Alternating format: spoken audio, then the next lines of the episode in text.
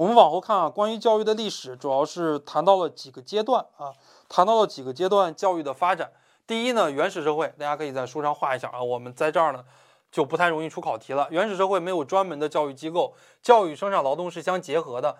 在原始社会时期，教育的内容啊，就是你的爸爸妈妈、爷爷奶奶教你一些生产生活、打猎的一些技能，主要就是口耳相传，它没有学校。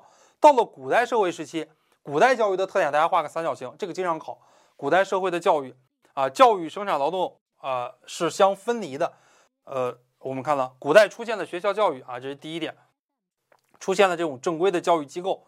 比方说中国古代啊，谈到了毕庸呀，谈到了判公呀，呃，谈到了国子学、四门学、数学、力学、算学呀。古代的教育后边呢，教育的阶级性出现了不断的强化，教育具有明显的阶级性、等级性和宗教性。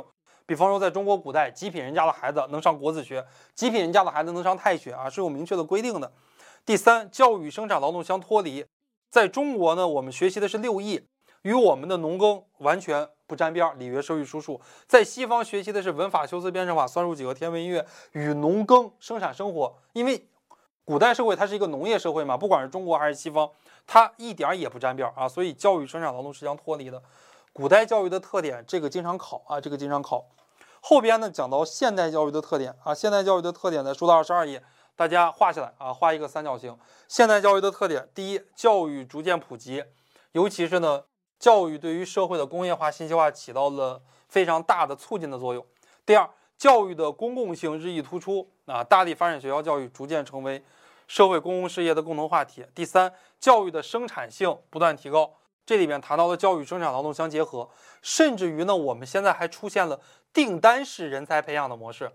什么叫做订单式人才培养呢？比方说，我星火考研，我需要研究生讲师，研究生毕业的讲师，我需要十名。那么，OK，我给湖南师范大学钱，我给湖南师范大学二十万，就相当于每位学生每年给湖南师范大学两万，让这些学生啊，就根据我星火考研的要求来培养学生。然后这我跟这十个人再签一个合同，说你们毕业来星火，比方说年薪十二万，你们愿不愿意啊？这些人觉得，哎，我研究生毕业不一定能找到工作，我来星火可以讲课，可以辅导研究生，年薪十二万，我愿意。而且读研时候的学费和生活费，星火承担，这个叫订单式人才培养模式。现在越来越多的企业签这种三方协议啊，就是企业、学校、个人三方开始签协议，企业也愿意啊，我用很低的成本招到了我非常喜欢的人才，学校也愿意啊，我提高了就业率了，那么个人也愿意，我赚到了钱了，我读研期间不用给家庭。增加这种生活负担了，都愿意啊，这种叫做订单式人才培养模式。所以教育与生产的这个联系逐渐的在加强啊。后边呢，教育逐渐完善，形成了一种制度化。比方说，教育的宗旨、教育的制度、教育的规章、教育的规范、教育的要求等，逐渐形成了制度化。